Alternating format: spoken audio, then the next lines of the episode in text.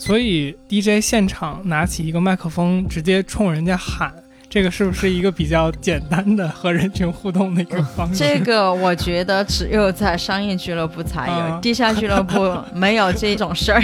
地下俱乐部都是用音乐说话，就是说 one two three put your hands up，这个没有。其实电子音乐基本上都是发源于黑人的音乐，就是相当于 blues、jazz、soul、funk。其实不仅电子音乐，全世界基本所有的音乐都来自于黑人音乐，这是它的根本啊。我觉得就是说，清醒蹦不起来，它跟它本身的商业模式关系就很大。因为就是你提到商业夜店嘛，那它商业是通过什么实现呢？它就是卖酒，对吧？那你如果清醒都蹦起来低了，它怎么能卖酒呢？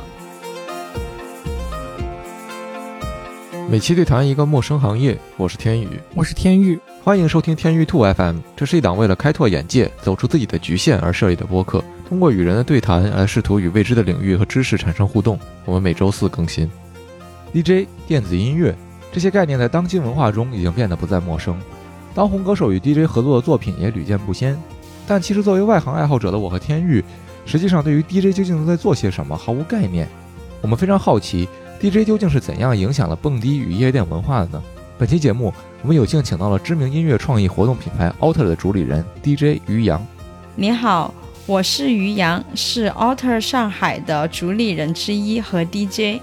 于洋是国内地下电子音乐圈里标志性的存在，他所联合创办的音乐活动品牌 Alter 所举办的派对总是一票难求。从上海的复兴艺术中心到莫干山的户外，从上海爱迪逊酒店到百年历史建筑。都曾经是于洋和 Alter 派对的舞台。于洋本人还曾经担任上海 W Hotel 的音乐总监，上海爱迪逊酒店的 Music Booker。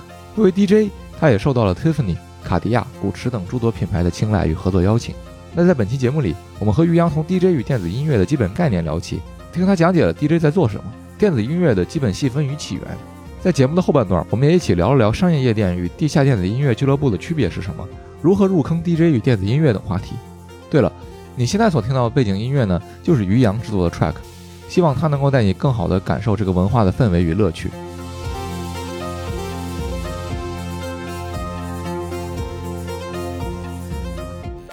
我们可以聊一聊这个关于 DJ 这一个音乐人的角色嘛？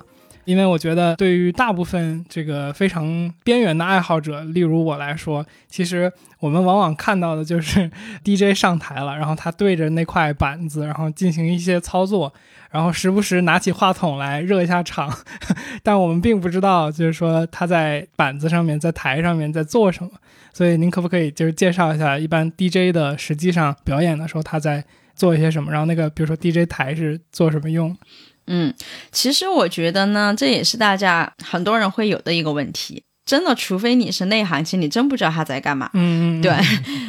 其实我可以讲一下，就是说那个每一场演出之前吧，DJ 他会提前就是大概会选一个曲库，根据今天我我要在哪儿放，什么时段放，我跟谁放，场合是什么，他会选一些自己觉得合适的音乐，然后他会放在一个曲库里边，对吧？嗯，然后他在这个曲库里面可能也会提前根据每首歌的这个 BPM，所以 BPM 它的全称就是 beats per minute，就是它的速度，说白了，节奏速度。对，他根据他的节奏速度，他可能会提前排一下。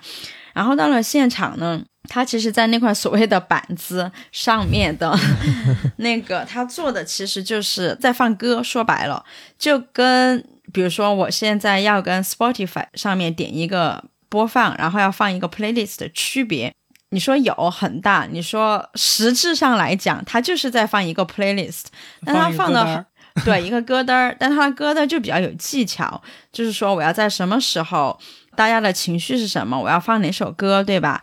在这个歌里边，我要放哪一个部分？因为它肯定不是一首歌从头播到尾，对吧？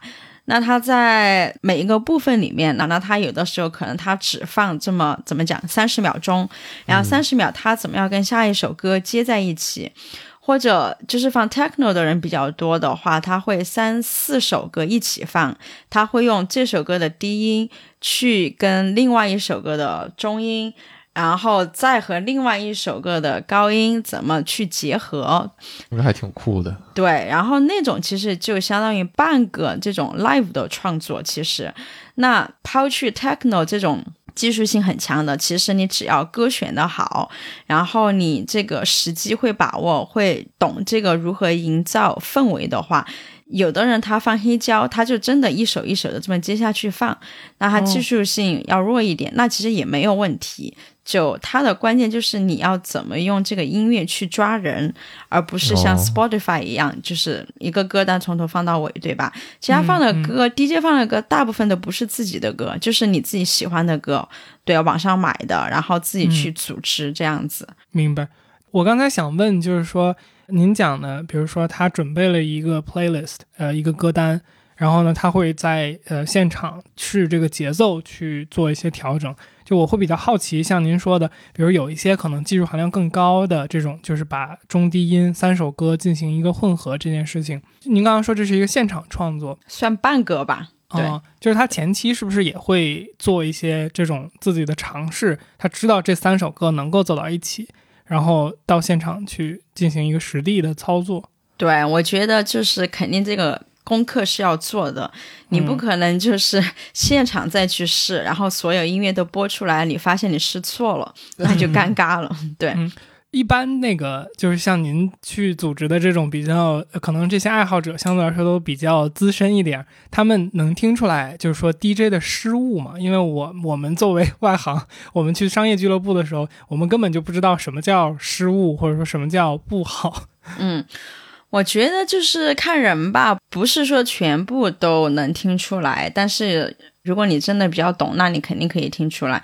最简单的思维就是所谓的跑马，就是一首歌跟下一首歌的它这个 BPM，它这个接歌接不好，因为它你接两首歌的时候，这个就比较细节了。你的鼓点至少得在一个点上，对吧？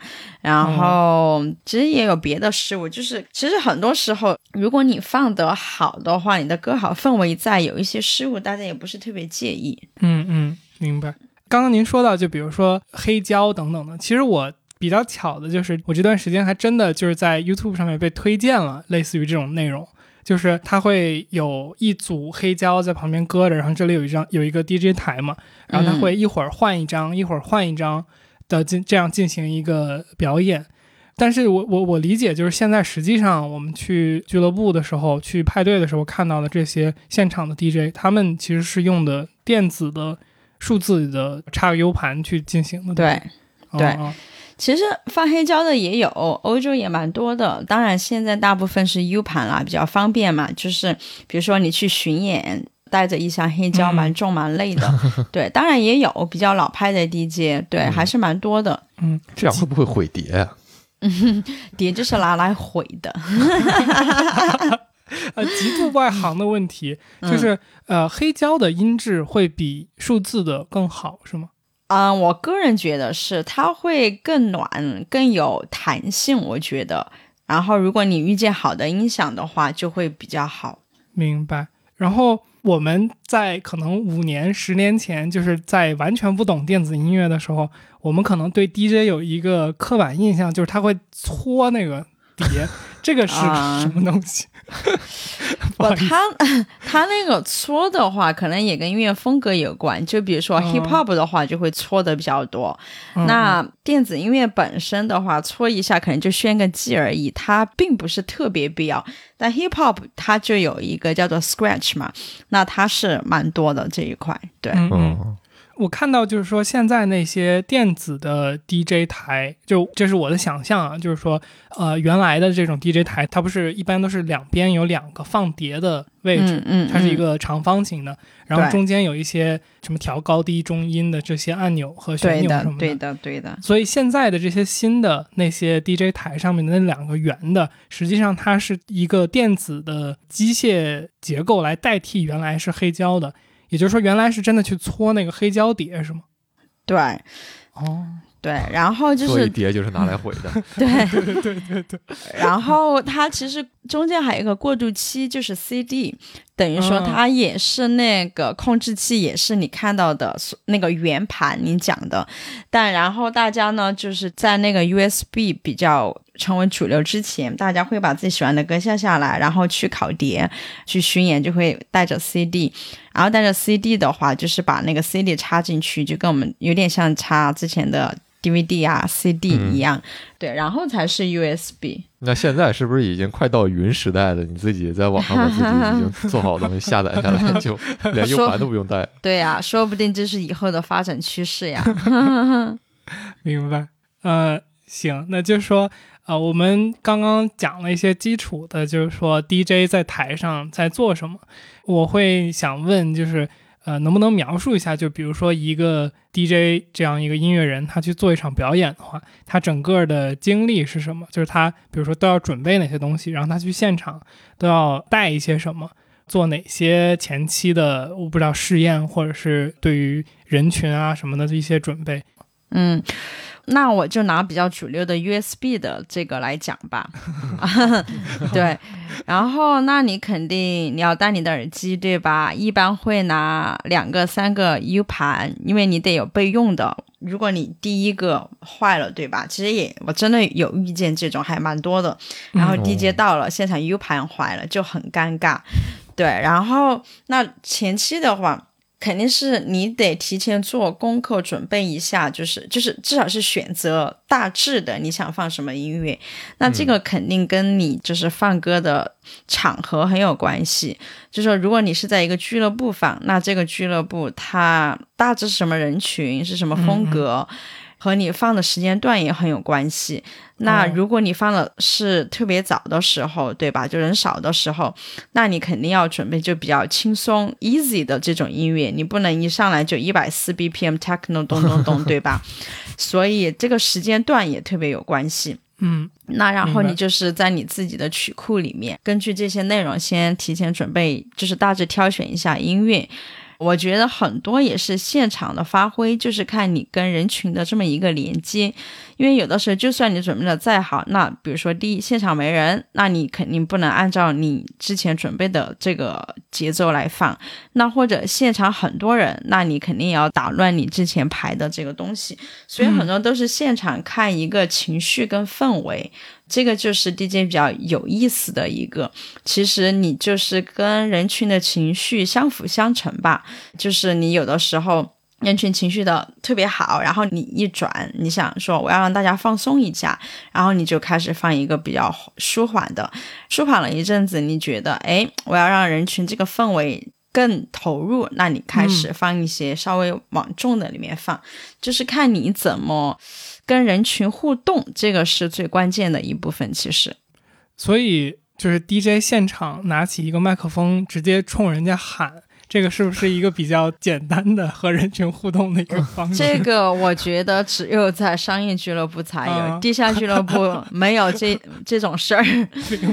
对，地下俱乐部都是用音乐说话，就嗯，嗯，对，就是说 one two three put your 对 hands up。这个没有，这个就是商业俱乐部，我觉得是无法用音乐去带领人走，才会用嘴讲。嗯，对，哦，然后地下俱乐部的话，其实就是那种老派 DJ，有的人一晚上放十个小时，对吧？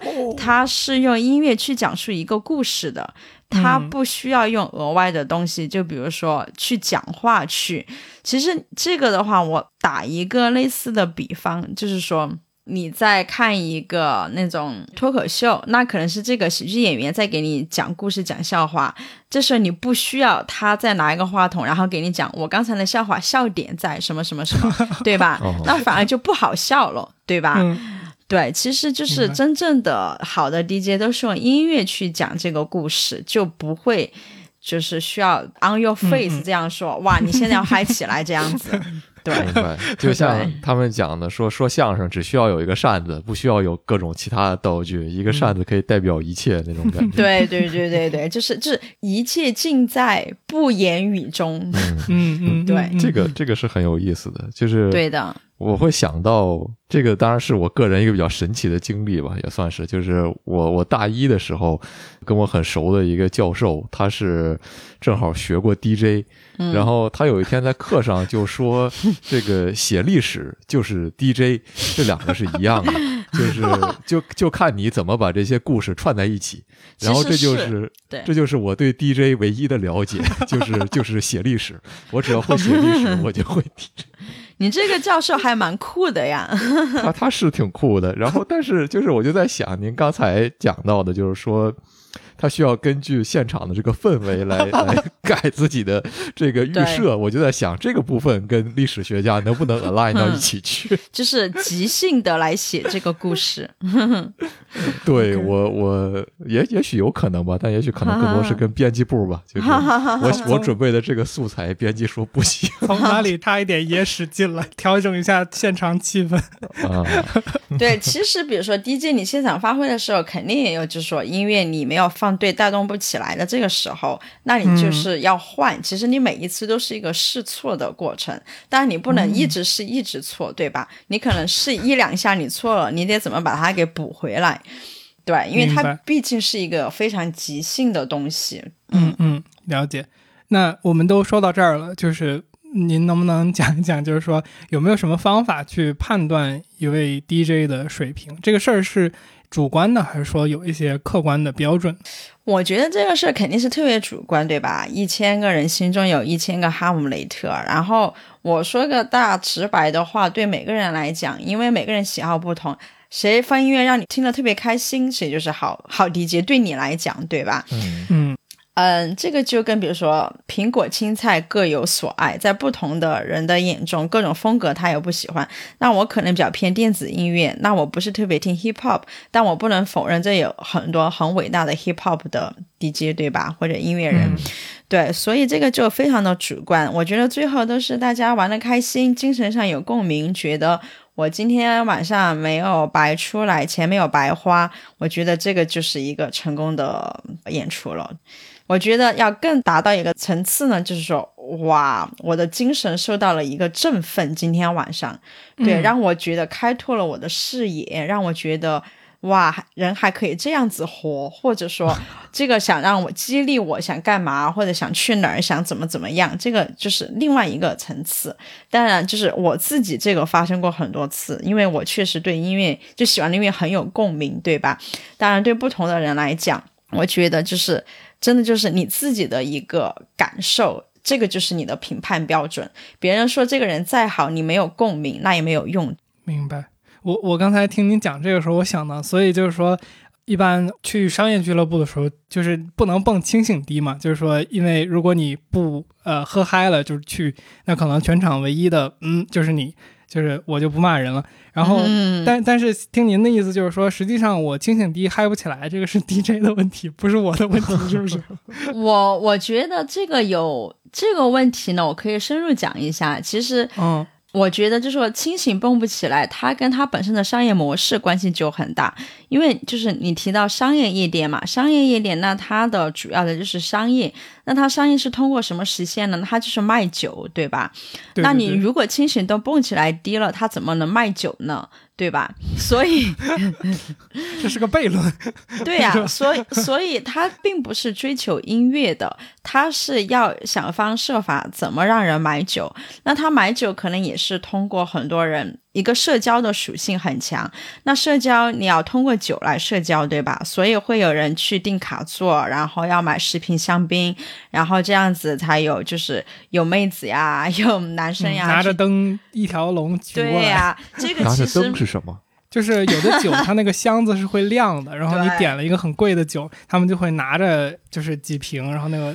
发光的酒，然后就一群人拿着就过来，带着牌子，就是 就有点像你直播间刷火箭，然后全场都能看到一样那种感觉。哦，对，你想他就是这样子，其实也是说你花那么多钱，那你肯定要满足你的虚荣心、炫耀心，让大家都看到你，你花了这么多钱，今晚对吧？其实跟你买那些名牌包的区别不大。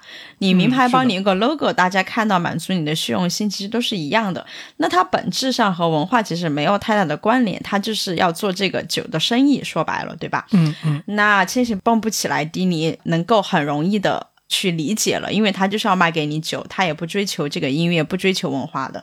那嗯我们所谓的这个地下的俱乐部，那它可能又是一个反面，他非常注重他这个艺术性、音乐性。嗯那我觉得我们大家嘛，都对艺术呀，都音乐呀，我觉得其实还是有一些共鸣的。就比如说，像我自己也讲，我没有专业的艺术的背景，但我去博物馆，我大概就清醒状态下，我大概也能就说，哎，这个好，那个不好，我喜欢这个，我我不喜欢那个，对吧？这个就跟普通人去这种地下俱乐部一样，就是清醒状态下，你也可以就是找到自己喜欢的。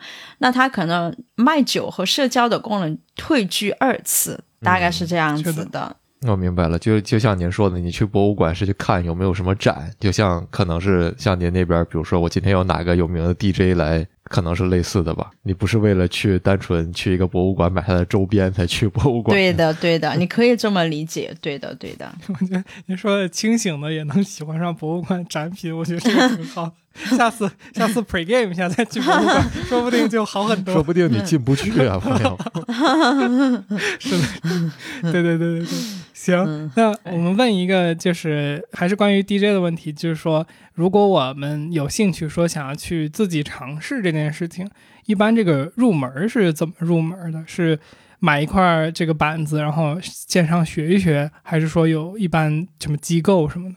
其实我觉得 DJ 来讲，技术什么的都是次要的，最重要的是你的音乐品味跟你的音乐储备。其实很多人问我，像我自己有的时候在有的地方 DJ，然后有人上来会问我说能不能教一下我，但他真的就技术就是你给就是任何人一周基本的都能掌握，然后你通过练习都可以。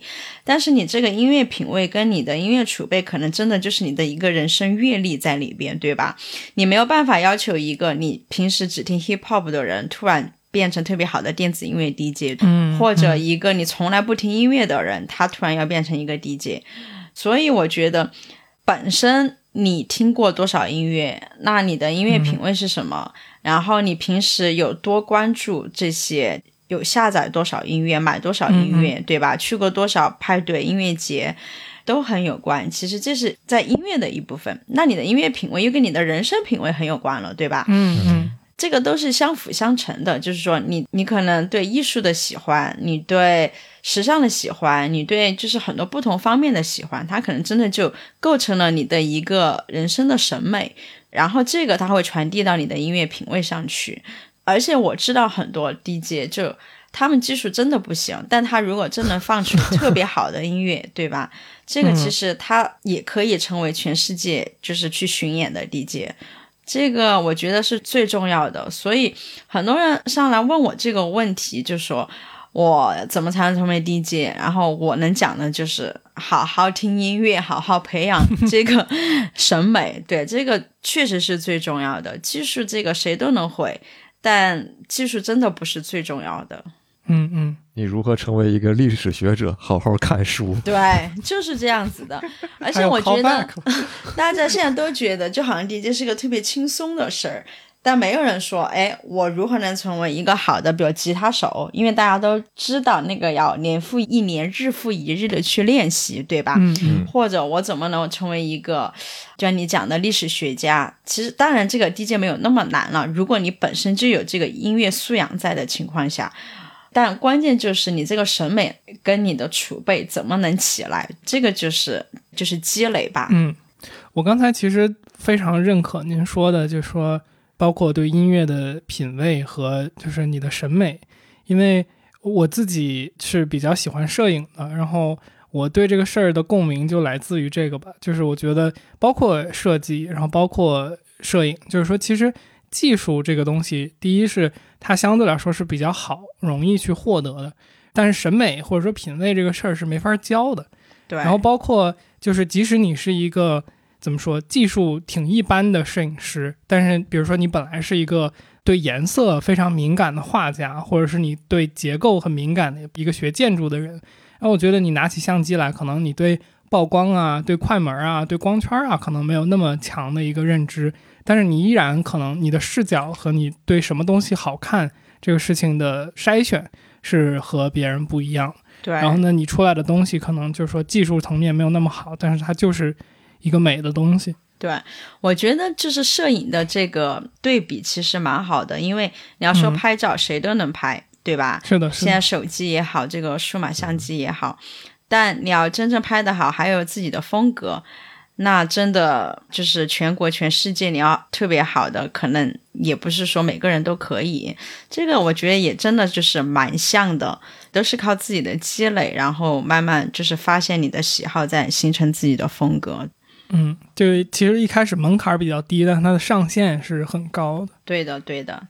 行，那我们问一些大众比较了解的相关的一个问题，就是说现在有很多这种明星化的 DJ 嘛，音乐人，我们看到 DJ Snake 啊、Marshmallow 啊，或者是 Martin Garrix 这种，刚刚我们也提到他们会和非常大的这些主流的音乐人去合作，然后也似乎有非常非常高的商业价值。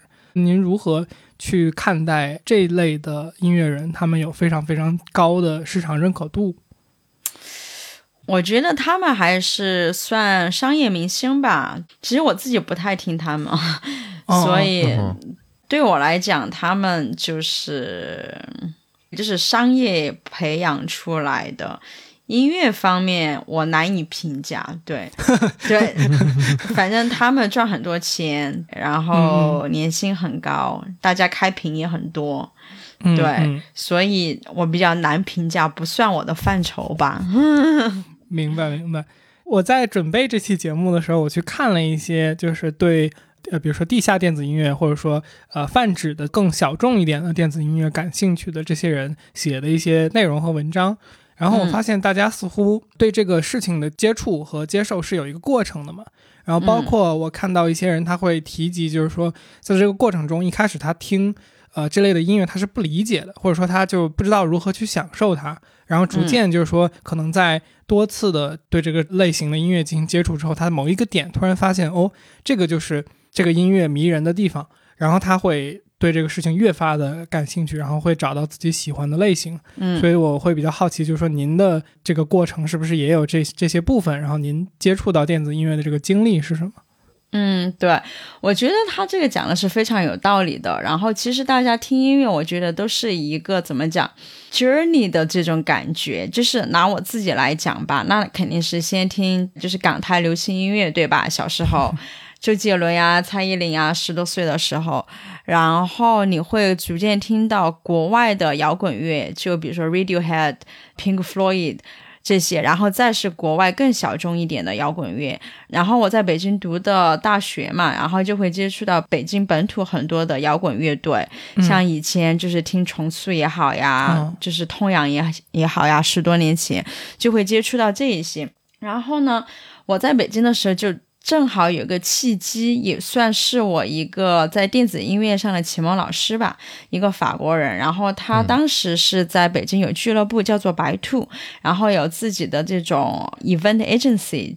他在招人之前呢，我已已经在摇滚乐这一块有做一些工作，我就有去应聘，然后我就开始和他工作。就是从他做的活动跟俱乐部那边，我开始慢慢了解到电子乐队。最开始是法国的一些电子音乐，他本身法国人嘛，然后像法国其实也盛产很多大牌的这种电子音乐人啊，像 Daft Punk 这些啊，嗯然后就慢慢的就进了这个圈子，然后就是自己挖掘嘛，从大牌的到更小众的，其实就是所谓的这个地下电子音乐，它又分了很多很多的不同的分支，或者不同的更地下的、更更地下的，或者大牌的，就是都有。不过这个就是你自己去发掘，靠天赋，对，靠感觉，嗯，就是看你自己喜欢什么。明白。您之前有提过，我们可以聊一聊这个电子音乐的起源嘛？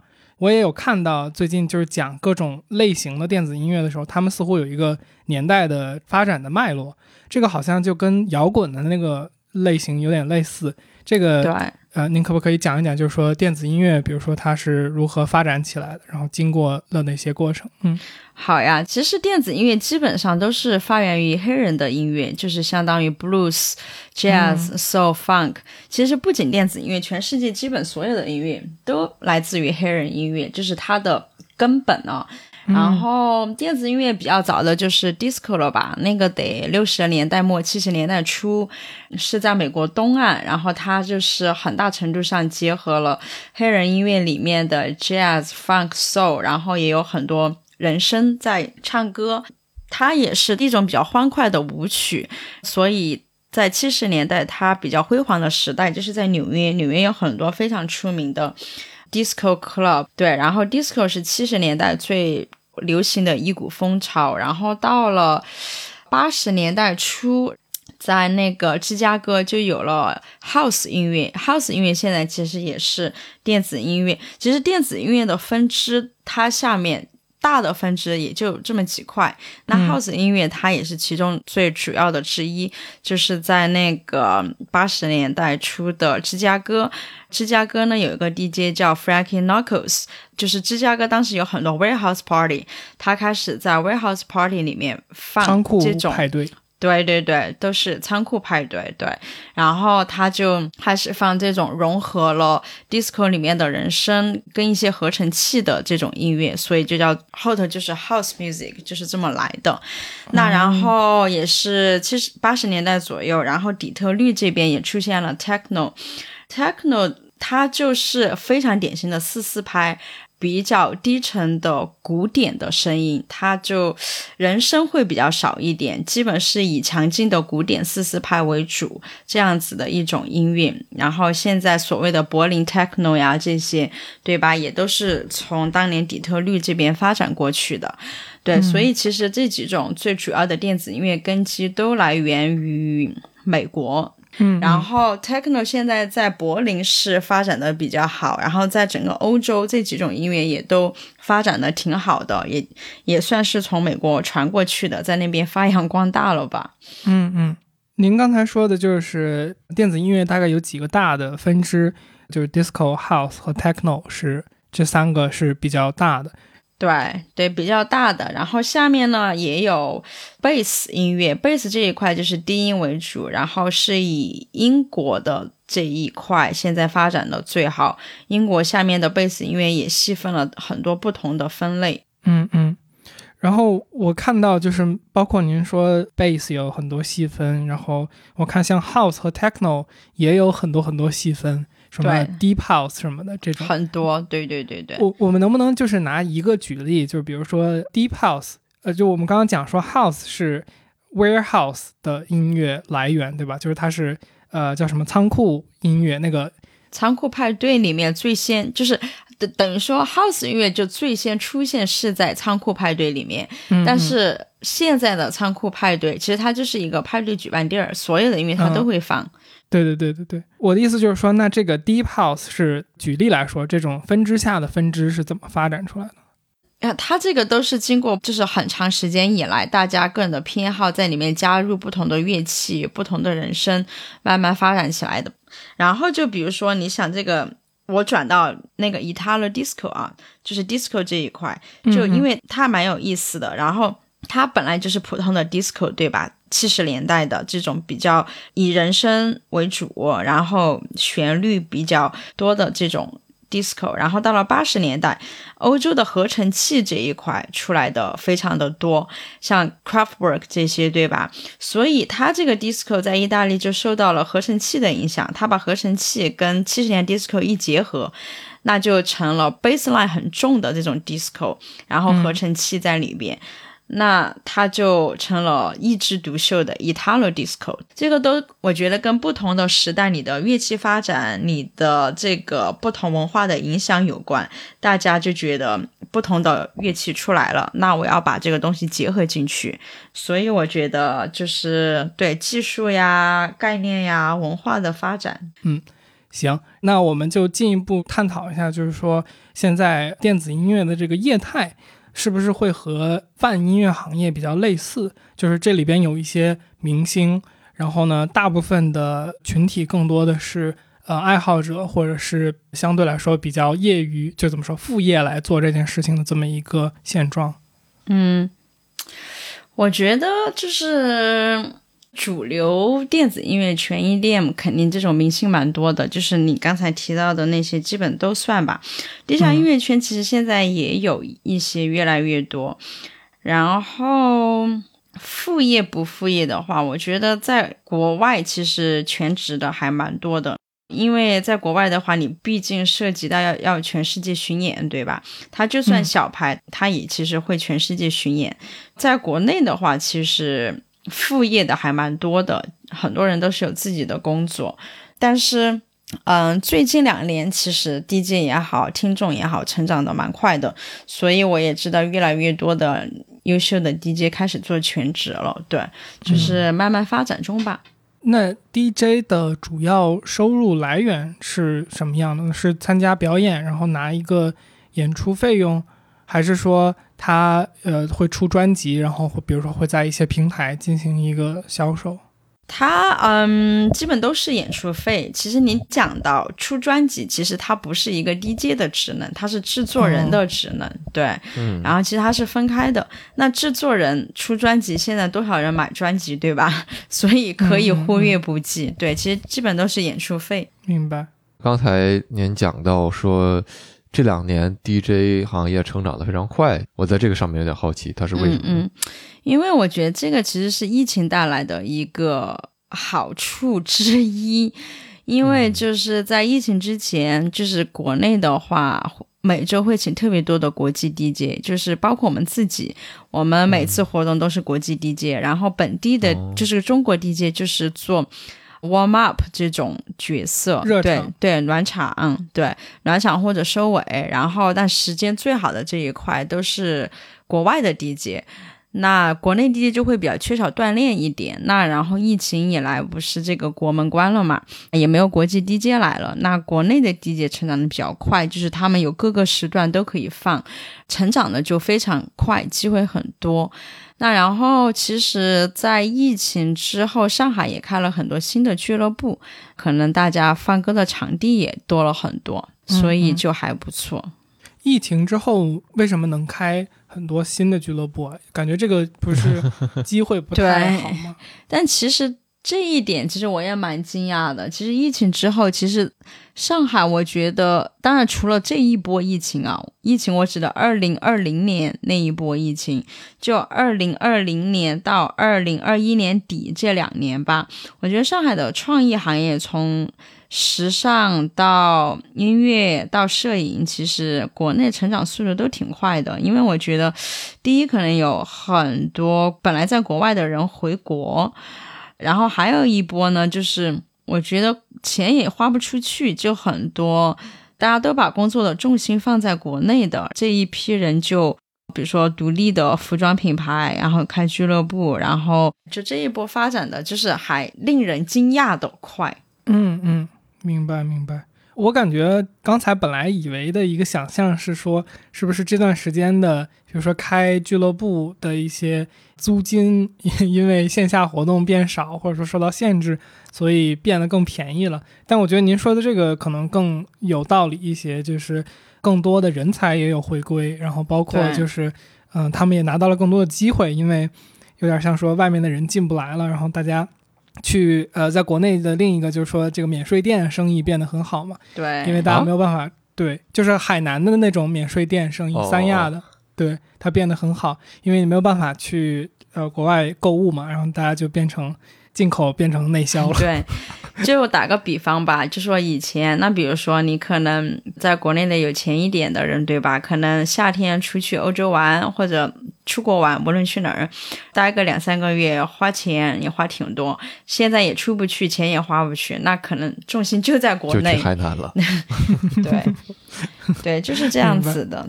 好，呃，那我们转向一点，您作为。Party organizer 的这个角色，或者说就是活动策划人、派对策划人的这么一个角色，嗯，因为我们在上文所聊的这个内容里边，很多的去提及了，比如说地下的这种呃电子音乐派对，然后包括就刚刚说的这种商业的夜店，就是您能不能比较直观的讲一讲，说呃商业的派对和这种地下电子音乐的派对，它们之间的一些特点和区别是什么？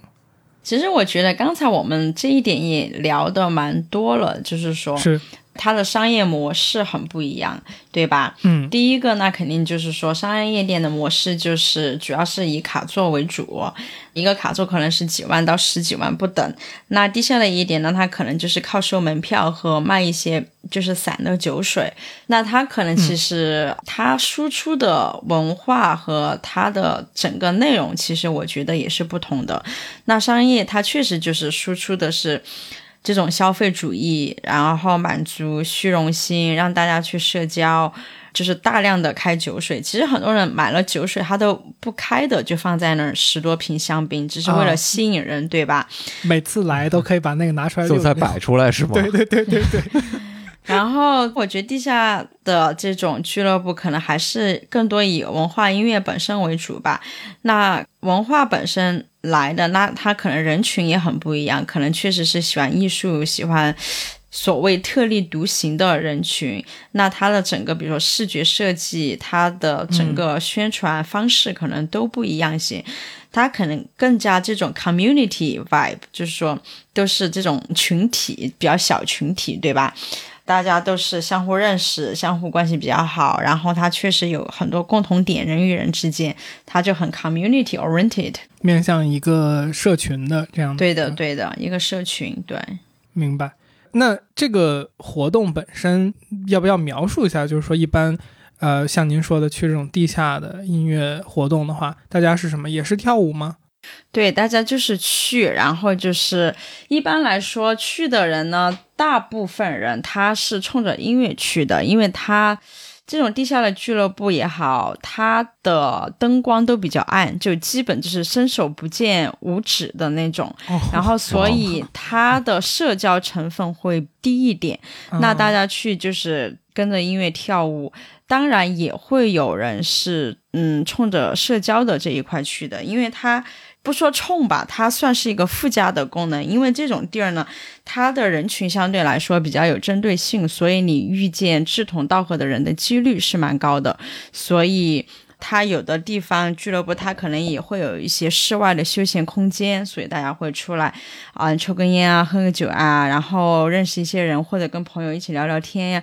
它也有社交的属性在，不过大家就是核心的还是大家说冲着音乐去，其实就跟你去看那个音乐会，就是摇滚乐队呀、什么乐队也好，其实它是有一点像的。我们就是去看 DJ，明白。聊到这个点，我突然想问一个 特别，就是为什么叫地下电子音乐？这个地下 从何而来？因为我感觉好像，尤其是像您说的，欧洲它已经没有那么的小众了，嗯而而且地下感觉和小众又不能 直接划等号。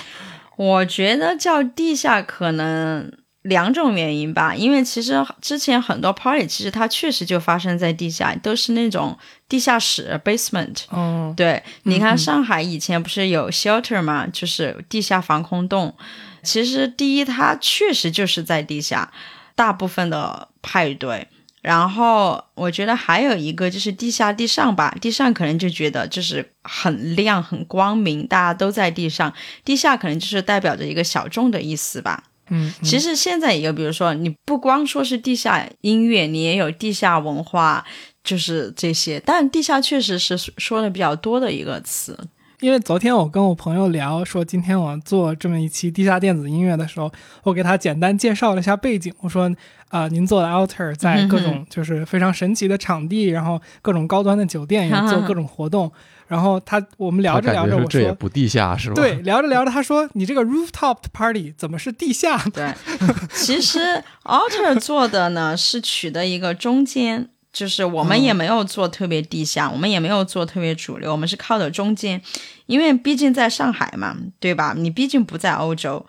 就是音乐方面，我们都是就是地下的音乐，但是场所我们就是选的会比较那种 accessible 一点的，因为就是在在欧洲，基本你定一个音乐好、比较有一点知名度的 DJ，大家都冲着 DJ 来。在国内，没有一个人知道这 DJ 是谁，所以你为了吸引人，你可能要找就是场场地和场景，对，就比较好宣传的场景场地，那可能这个场地就可以是在美术馆呀、露台呀、酒店呀这样。所以我们其实做的是一个中间值，因为我确实觉得上海没有这一个太大的群众基础去满足你要做全职的这么一个事情。嗯嗯嗯，理解理解，我觉得对这是完全合理的一个 一个行为，对，没有必要跟自己过不去。对，就是音乐方面，我们一直坚持的是高质量的音乐。我自己觉得啊至少，但是就是场地上就会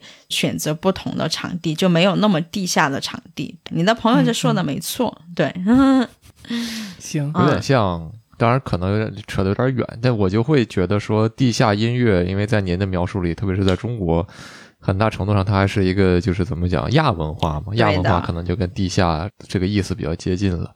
然后我就会想到，其实呃，你不要看受众这么多。电子游戏其实也可以有很多人去 argue，它也是一个亚文化，或者说动漫。那你在看这些，比如说 China Joy，或者说中国的这些动漫展，他们在举办这些展览的时候，它也是什么国展、什么这个亚洲展览中心这种地方，我觉得一定程度上也有这个原因。对的，就是你你本来已经亚文化了，你再去一个大家都不知道的地方，在在中国这样的一个环境里面，可能就不太有人真的能去了。它还是有一个就你要生存下去的考量吧，我猜。是的。我问一个特别细节的问题，就是这个嗯音量一般会是多大？就是因为商业俱乐部里边，我感觉它这个是他们的一个技巧，就是把 声音弄得巨大，以至于你想跟别人说话的话，你只能贴到他身上去，然后就嗯这个他创造一种 intimacy。对对对对，他创造了某种这个 亲密性，通过这个方式，是不是就说不用把声放的那么大，啊感觉都把人震死的那种程度？我觉得其实和音量的关系不是特别大，那它是需要一些音量，这是肯定的，但它主要的是音质。所以好的俱乐部的话，它是花大价钱在音响上面。哦那它这个大价钱音响，第一就是说它的清澈度怎么样，你能要很清楚的分别它的中高音。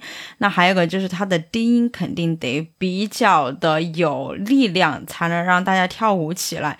其实你去地下的俱乐部的话，它至少在舞池这一块，它不是让你去聊天的，所以其实音量会有一些。它其实不太鼓励你去聊天，它是鼓励你去跳舞。对，就跟你其实打个很直接的比方，你去看一个你喜欢的歌手的演唱会，或者一个乐队的音乐会，你其实聊天可能也会比较少，反而你会去更欣赏他的演出，会去沉浸在他的音乐里面。其实这跟 DJ 比较偏地下一点的这种 party，它的是差不多。然后聊天的话，就像我讲的，它可能有一些室外或者第二个就比较就 lounge 的区域让你去聊。舞池这一块，它是不太鼓励你去聊天的。其实，我就想到一个事儿，就是刚才您讲到这些地下的音乐活动会对音响设备有比较强的这种重视的程度。对，那呃，比如您的这个 Alter 办的活动会在各种各样的场地，那就是说它的这个音响环境和氛围是您需要，您肯定需要事先去调查一下。我猜，就是说您会不会对它进行一些调整或者说更改，还是说就是先就是说考察一下它有什么就用什么？嗯，这个是肯定会的，因为其实音响对我们来说也非常重要。就除了在俱乐部他们有我们认可的音响之外，其他的都是我们自己租音响自己带过去的。哦然后，对我们很少会用场地本身的音响，就除非它是一个它的音响本身质量就很高。其实我们都是自己租。其实这一部分就还是音响，其实是一个好的 party 非常重要的组成成分。是。我可以在音响上再追问一个问题，你你追你追，我感觉你比较设备，对，是不是？我技术我是比性外设的。你 说你说，玄学部分开始是吗？也也不是玄学部分，就是我会好奇，比如说您您说会去租这种音响，那这个问题可能就太细节，但是我就是个人层层面比较好奇。一个是就是说您是从什么样的地方来租这些设备，然后比如说它一般的价位会是什么样子？因为我我曾经看过一些介绍，说类似于比如说一场音乐会，他举的例子应该是那个上海梅赛德斯奔驰体育场，他说嗯，那一套设备应该是五千万人民币左右。他那个是购入价，不是租金啦。对对对，所以我就会好奇说，那比如说一个设备，它您租起来，它会是价值的百分之多少？类似于这种，单纯好奇一下。这个难讲，这个嗯就是要看你的场地的大小，对吧？然后你预计的人流，也要看你跟你的供应商的关系，所以反正就是几千、几万、几十万的都有，就是看你的这个活动大小。对哦像梅赛德斯奔驰那么大的场地，那估计是要几十万的。嗯嗯嗯，就是嗯租的话也需要几十万。对的。他们那个音乐人数，他那个场地非常的宽，所以你要覆盖面很宽，然后人数人也很多，然后你知道人他本身就是吸音的，所以你哦在质量上跟那个数量上都是要有不少的这个要求。还有一个就是调音师对音响的调教，根据场地、根据人的站位，这也是蛮重要的。所以他这个花下来肯定是要几十万的 Sorry，我们在这个路上越走越远，但这个 我也想问了，就技术性。呃，就是对于场地的调音，一般指的是什么呀？就是这个概念，我觉得我不是第一次听了。就是你比如说苹果的那个 HomePod，它在刚上市的时候，它不就吹呃宣传自己 自己的这个音响会呃辨别周围的这个环境，比如说离墙多远什么的，然后就智能的进行一些调整。但是这个好像就很模糊，就是这具体是要调一些什么东西？对它那个肯定不一样，就是家用的跟你专业用的音响的这个各种维度都是不一样的。那你专业的，那你肯定就是场地的大小，对吧？然后场地的，比如说它的地板是木地板还是水泥地板，然后因为它也会有个吸的作用，然后你的墙是是做了吸音还是没有做吸音，那你预计当晚的人数，一个人的分布怎么站，这些都是很有讲究的。比如说你的墙如果都是玻璃的话，那玻璃会反射很多的音频，这个就很难调，就会很乱。那如果你的墙就是水泥墙，或者你更好做了新的墙，那就是会比较清晰。所以这些都是有关系的。就是它可能和、就是比如说你刚才提到 Apple 的这种 HomePod 这个就专业角度来讲，它的维度会多非常多，对吧？嗯嗯，当然这个呢，就是要留给具体的调音师这种这种明白。对 来，这个确实很专业，很有趣。学问都是。那我们就接着这个问题问问您，就是说有什么呃，或者说哪些情况您会觉得特别有成就感吗？因为我看 Alter 也做过非常非常多的活动了。对，我觉得最有成就感的可能就是来的人特别多，然后大家都玩的特别开心，对吧？我觉得我们在阳朔做的那一次也蛮不错的，很多就几百个人从上海飞到阳朔去参去参加的活动。然后那一次还遇见大雨，然后那个飞机取消，很多人是从上海坐飞机去广州，广州坐火车去的阳朔，还蛮感动的。对，号召力太大了，就还蛮感动的，大家居然还真去了。之前就是国门还开的时候，然后有请了很多自己很喜欢的 DJ，也蛮开心的。对，嗯嗯，因为以嗯前都是在视频里面看到嘛，然后就看到真人，就觉得还蛮不错的，还可以一起玩，就是最后都可以成为朋友。对，嗯嗯理解。那我觉得就是您作为这样一位策划人，然后您自己做了这样的一个音乐活动公司，就是会比较感兴趣，您有没有看到一些就是 clubbing 在上海的变化，就是 party 派对在上海的这么一个变化？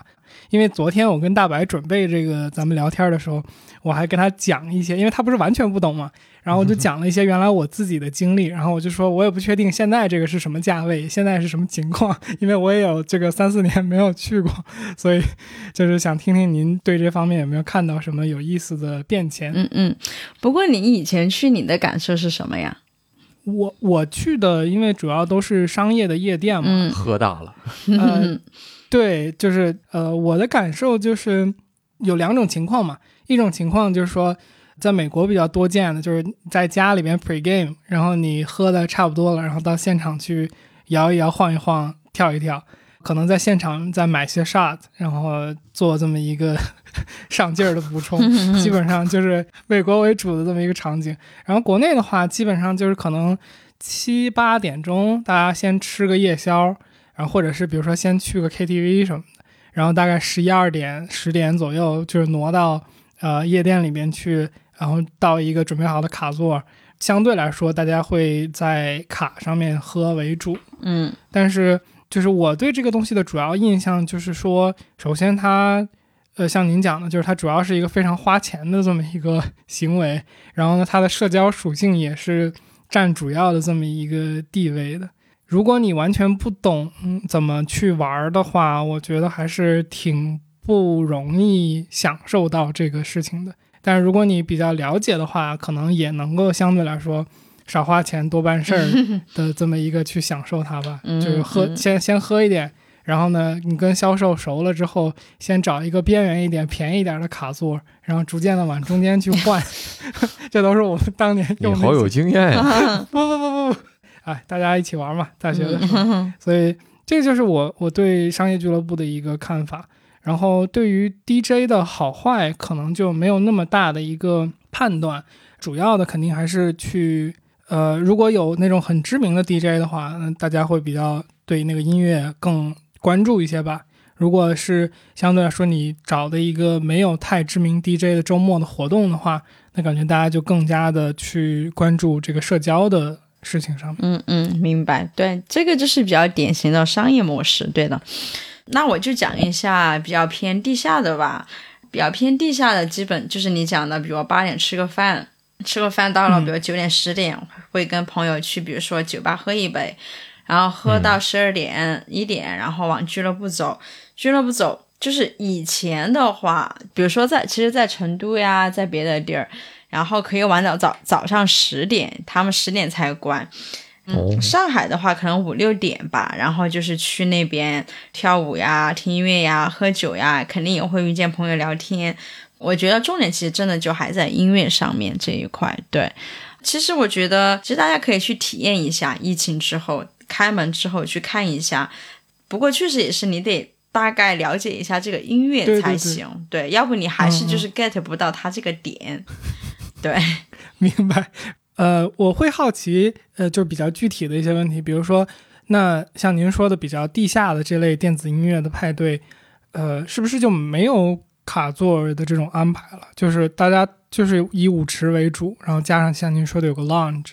我觉得卡座呢，就是说怎么讲，就是在 ideal world 是没有，嗯、但但现在就是上海什么都很贵，对吧？那地下俱乐部也要生存，所以它可能会设几个，但它都是在比较角落的地方，就大部分都还是舞池，可能舞池旁边会有几个。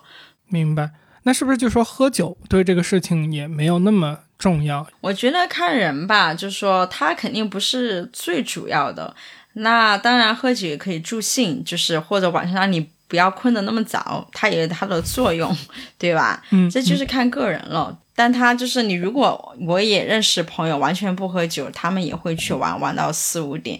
像之前在比如在有些国家还有个东西，那个就是比较极端，他们是一个早上的一个这种 party rave 这种，然后早上嗯七八点要上班之前，他们跑来 party，然后喝的都是果汁，他们就是当做 健身来用这个东西，对啊。明白。然后在那跳完之后就回去洗个澡，然后就去上班了。嗯嗯嗯，明白。大白，你还想问那个派对完如何回归到第二天生活？啊我我是很想问这个，因为呃 你们也都知道，我第一从来没有去过。我不去的 原因，其实不喝酒只是其中一个原因嘛。刚才这个于洋您也说了，就是很多您的朋友不喝酒也可以去，但是我还有另外一个致命的问题，就是熬不了夜。这这两个加在一起，就让我对这件事儿就是想去。我一直很想了解一下，去了解一下有什么不好，对吧？但是。我就想象不了，说一个人在一点钟之后怎么还能清醒这件事儿。所以就是国外很多白天的 party 啊，你像我们 alter 做很多白天的 party，就是下午两点到晚上十点。因为嗯我对这个也是感同身受，就年轻的时候我还可以玩到晚上很晚，现在我过了十二点就想睡觉。但是就是国外其实非常非常多的国外 party，对，然后我们 alter 自己也是这样子的，所以就还好吧。我觉得这个就是你自己去去取舍，你可以去的就 OK 了，反正选择选择都很多，对吧？我我一开始跟他说这个问题问的很好，这取决于你喝多少，这一看就是我来自这个商业夜店的刻板印象。这个也是。呃，不过我觉得就是大家都可以根据自己的需要选择不同的东西，这个也还蛮好的。嗯嗯，对是的，你像柏林的很多俱乐部周末开七十二小时呢，就是本地的玩家都是白天去，像比如 Berkan 我都是周日早上去，玩到周日晚上十点钟回来，差不多正好睡个觉，第二天就去就就可以该干嘛干嘛去了。对，所以这个就是哦选择还是蛮多的。呃，那我们问一个相对来说比较收尾的问题，就是如果听的朋友们有兴趣了解更多，比如说参加 Alter 或者说其他的地下电子音乐的派对，呃，甚至是如果他有兴趣学习自己做一名 DJ，您您觉得应该在哪里开始比较好呢？对，就像我讲的，我觉得多听音乐开始吧，这个真的就是要积累，然后发掘自己喜欢的音乐流派，形成自己的音乐曲库跟风格，这个是最重要的。那能不能介绍一下 Alter 所做的事情？这样说，等这个 活动恢恢复之后，大家有兴趣的话，可以自己好呀，去参加好呀。。我们 Alter 主要是在上海，但也在全国做不同的室内、室外的电子音乐派对。然后每个活动我们都会换不同的场地，从露台到酒店，到美术馆，到郊外。然后我们会有自己就高质量的音乐和好看而友好的人群，哈哈哈哈！欢迎大家来参加。嗯，好的，好的，我们也会在节目简介里边写一下，包括 Alter 的名字怎么拼写。好呀，嗯好呀，谢谢。当然应该的。呃，然后最后一个小的点，我会想问，就是说，如果我们想开始像您说的去听音乐的话，有没有什么就是您会推荐？对对对，入门的比较呃音乐人，还是说入入门的这种类型的风格可以去？我觉得这个当然主要的风格就是 disco house techno，对吧？那我可以推荐一个网站叫做 Resident Advisor，、这个可能是这个圈子里面比较比较权威的网站，就是它主要是一个媒体。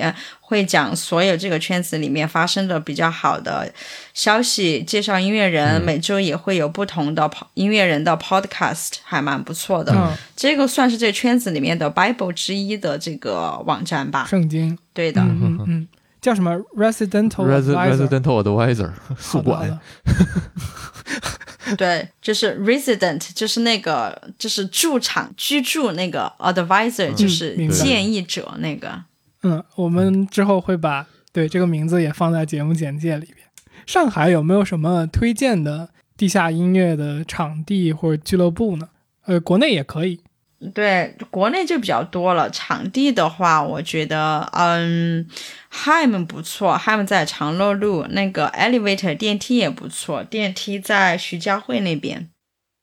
好了，这里是后期的天宇。作为一个没蹦过迪的人呢，这期节目也让我更好了解到了夜生活与派对文化的多元性。如果你有更多的对电子音乐的认知与想法，或是对我们所谈及的内容有所补充的话呢，也欢迎你在评论区一起分享，说不定还能找到几个志同道合的小伙伴。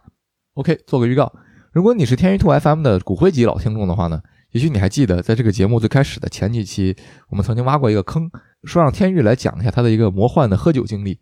那么这个喝酒经历究竟魔幻在哪儿呢？我们就先暂且卖个关子。在我看来，这确实是一个非常神奇的人生冒险。那一直以来，我们也没有一个特别好的机会来把这个内容分享出来。那下期彩蛋我们就会来更新这个内容。如果你也感兴趣的话，就关注一下我们吧。我们下周四会准时更新，也欢迎你加入天娱兔 FM 的听友群，和我们一起直接聊天儿。请在微信搜索好友 ID 天娱兔 FM，拼音的天宇，阿拉伯数字的二，最后加上 FM。记得是添加微信好友，而不是公众号，然后备注一下来聊天儿，我们会尽快把你拉进群里。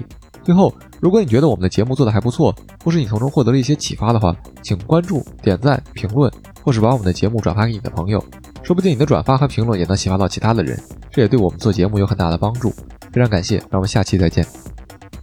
好。是特别感谢您来参加我们的节目，嗯，然后希望以后有机会我们可以更多的到现场去感受是的。Alter 的活动。非常好奇，谢谢大家，谢谢。那我们今天嗯节目主要内容就到这边，谢谢于洋来参加，咱们一块谢谢。儿说个拜拜，谢谢，嗯谢谢拜拜。拜拜。拜。拜。OK，节目虽然结束了，但是我们决定在这期节目的结尾给大家再放十五到二十分钟于洋所制作的音乐 track。啊、如果你感兴趣的话，就不要走开，后面十五分钟好好享受他的音乐吧。